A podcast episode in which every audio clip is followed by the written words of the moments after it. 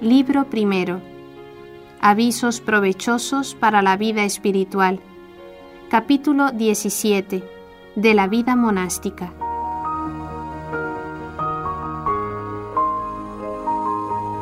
Conviene que aprendas a vencerte a ti mismo en muchas cosas si quieres tener paz y concordia con los demás.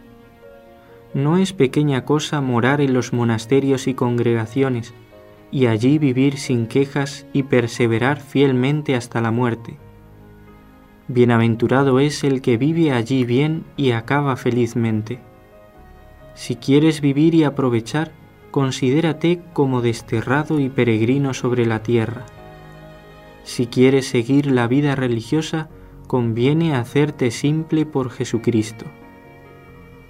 No hacen al hombre verdadero religioso ni el hábito ni la corona, sino la mudanza de las costumbres y la entera mortificación de las pasiones.